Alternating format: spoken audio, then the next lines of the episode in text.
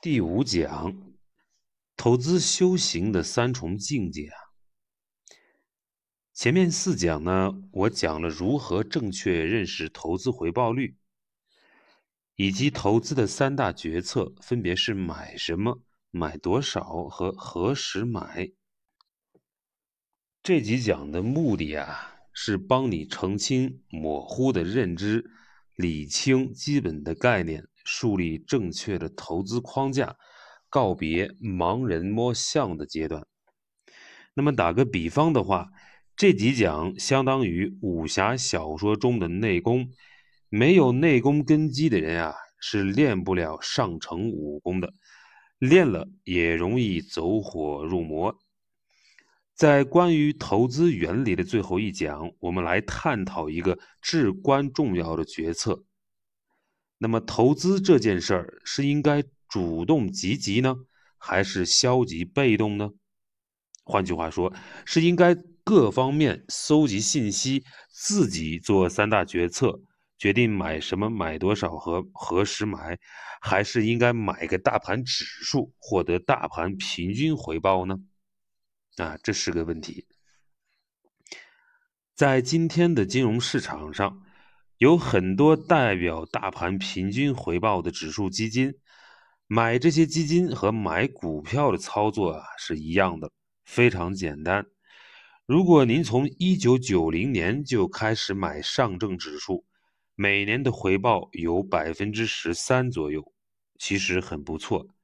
对于一个不愿意折腾的投资者来说啊，其实就可以买这个指数基金就 OK 了。获得大盘平均回报，管理费也很低。那么既然如此，为什么还有那么多人愿意亲力亲为、夜以继日的搜集信息、看财报、去自己炒股呢？这个问题看起来简单，其实是一个灵魂拷问。显然，很多人不信邪，觉得自己能跑赢大盘。而现实中，很多散户不仅跑不赢大盘，还会赔钱。能跑赢大盘的是少数人。在展开分析之前，我先讲一个真实的故事啊。过去这些年啊，每年秋天，我都在北京大学给本科生讲投资课。那么第一堂课都讲一些基本原理。讲投资能干什么，不能干什么，特别强调投资中的风险。那么第一堂课的最后啊，我都会说，对于大多数人而言，甚至对于超过百分之九十九点九九的人而言，不要去折腾，就买一个大盘指数基金就好。虽然我每年都这么说。还是挡不住很多人不信邪，拿自己的真金白银在金融市场里折腾。不仅如此，还有学生来问我：“老师，我知道你为我们好，怕我们赔钱。可是如果这样，我还来学你的投资课干什么？”这个看起来像悖论一样的问题，其实是一个非常好的问题。这种悖论性质的问题。比较有挑战，经常能逼出一个好答案来。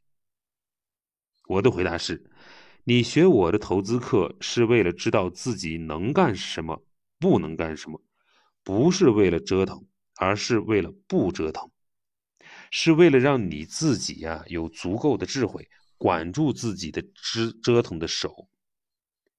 在这样的认知情况下，你才能有可能慢慢的。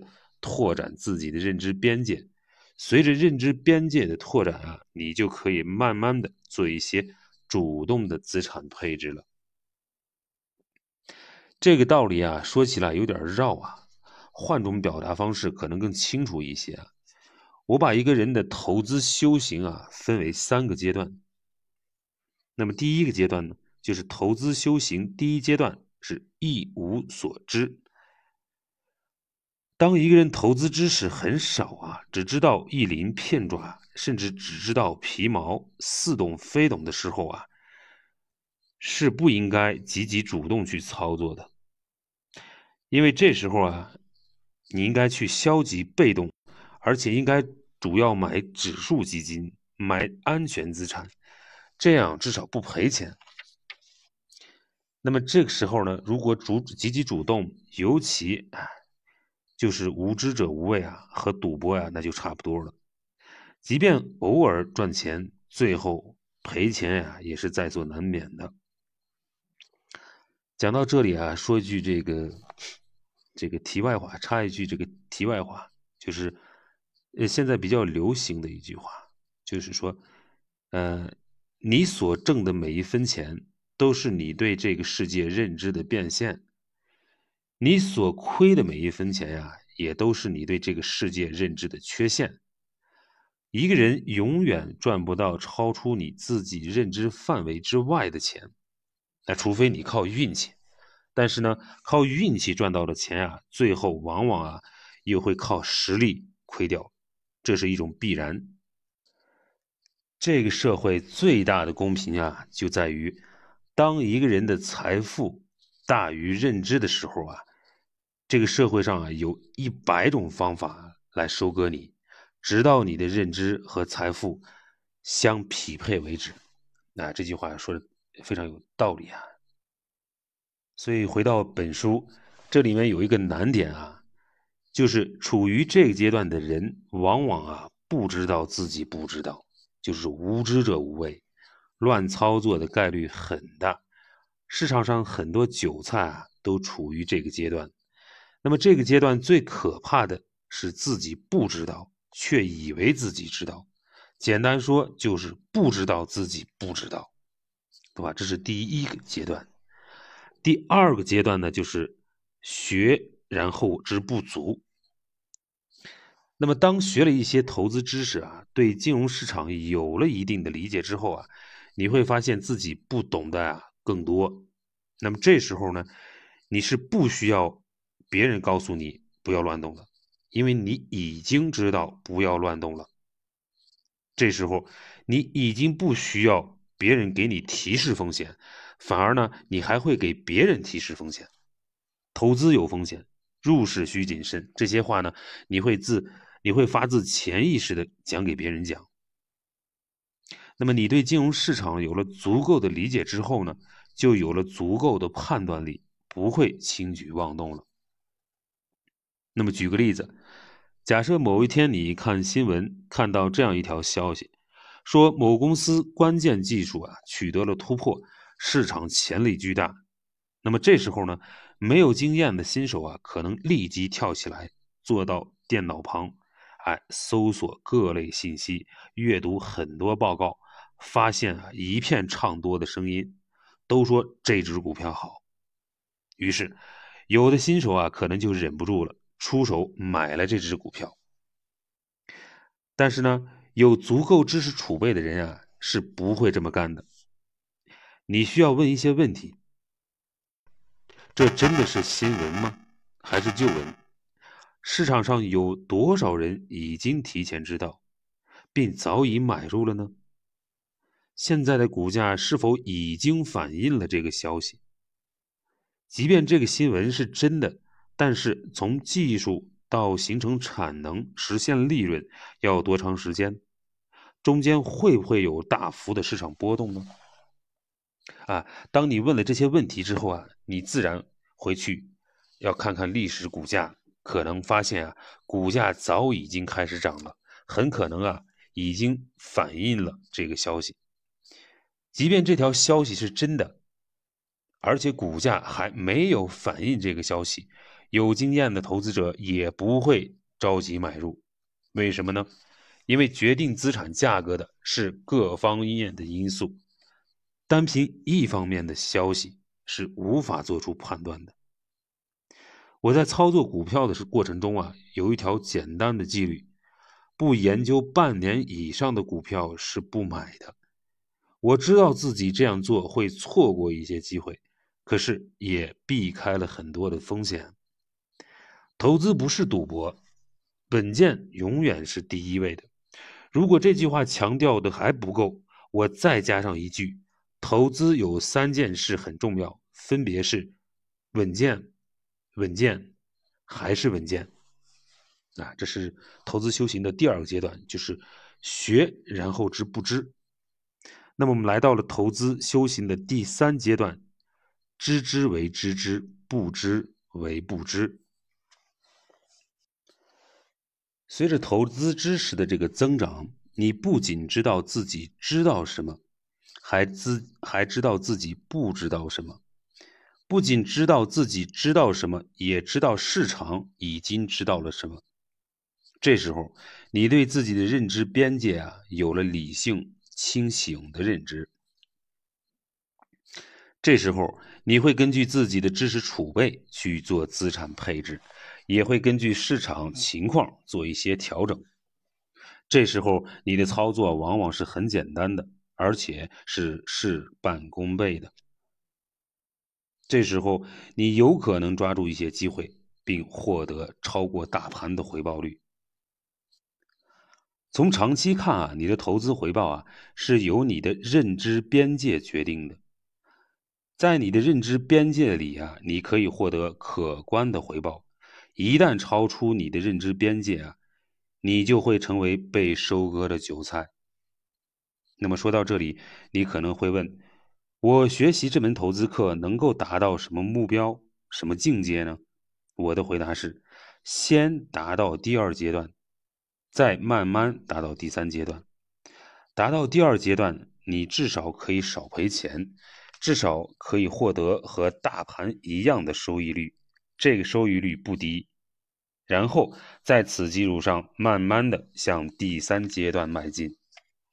所以说，投资修行的三重境界：一，从第一境界从无所一无所知，哎，所以投资建议呢，就是被动投资。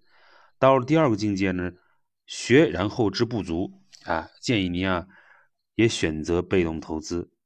那么到了投资境界的三个第三个境界呢，就是知之为知之，不知为不知。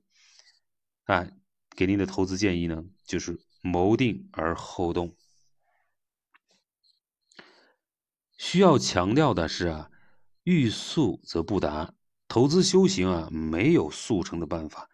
人世间很多所谓的捷径啊，都会让你迷失方向啊。那这也是经验之谈，真理。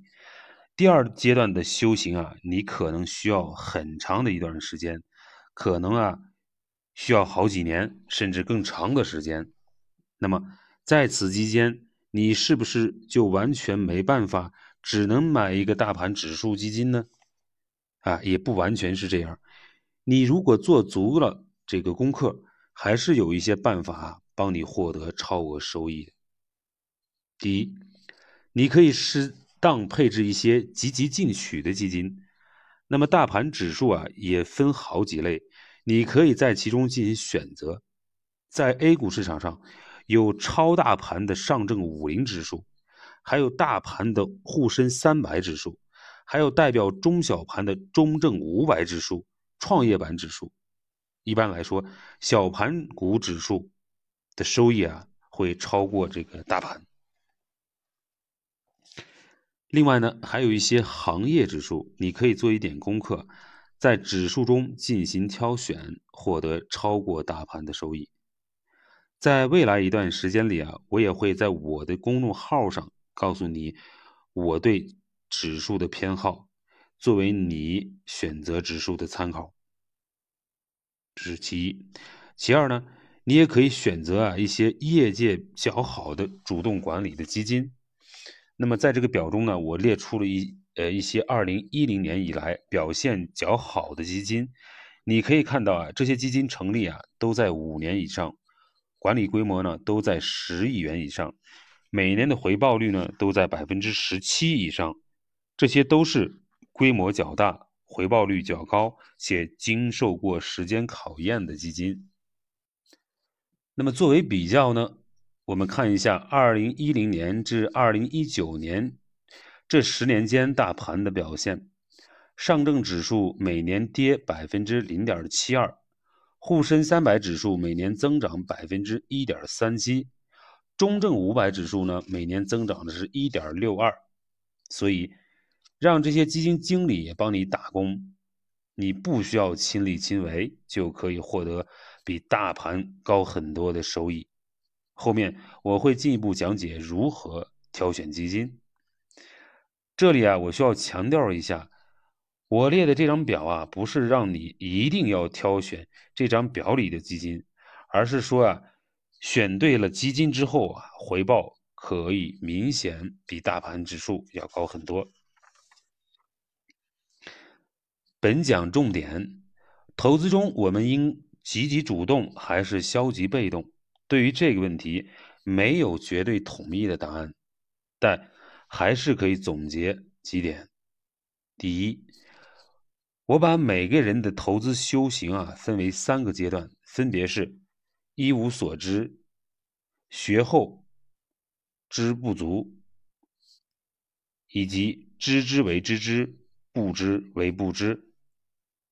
二，绝大多数人都处于第一、第二阶段，这时候啊，应该采取消极被动的投资策略，因为啊，很难超过市场大盘的收益率，应该选择被动投资，就是买大盘指数。第三，消极投资不等于完全不选择，我们可以学习选择优秀的基金。获得稳健的超过大盘的收益率。第四，长时间的修行之后，随着对市场理解的加深，可以做一点主动管理。这不是折腾，是谋定而后动，而且往往啊是事半功倍的。本章思考，本讲的一个重点的知识点啊，是投资修行的三重境界。你可以琢磨一下自己有多少投资经历，曾学习过多少投资知识，目前处于哪一个阶段？你也可以给自己设一个小目标，打算花多长时间达到知之为知之，不知为不知的阶段，以及如何达到这个阶段。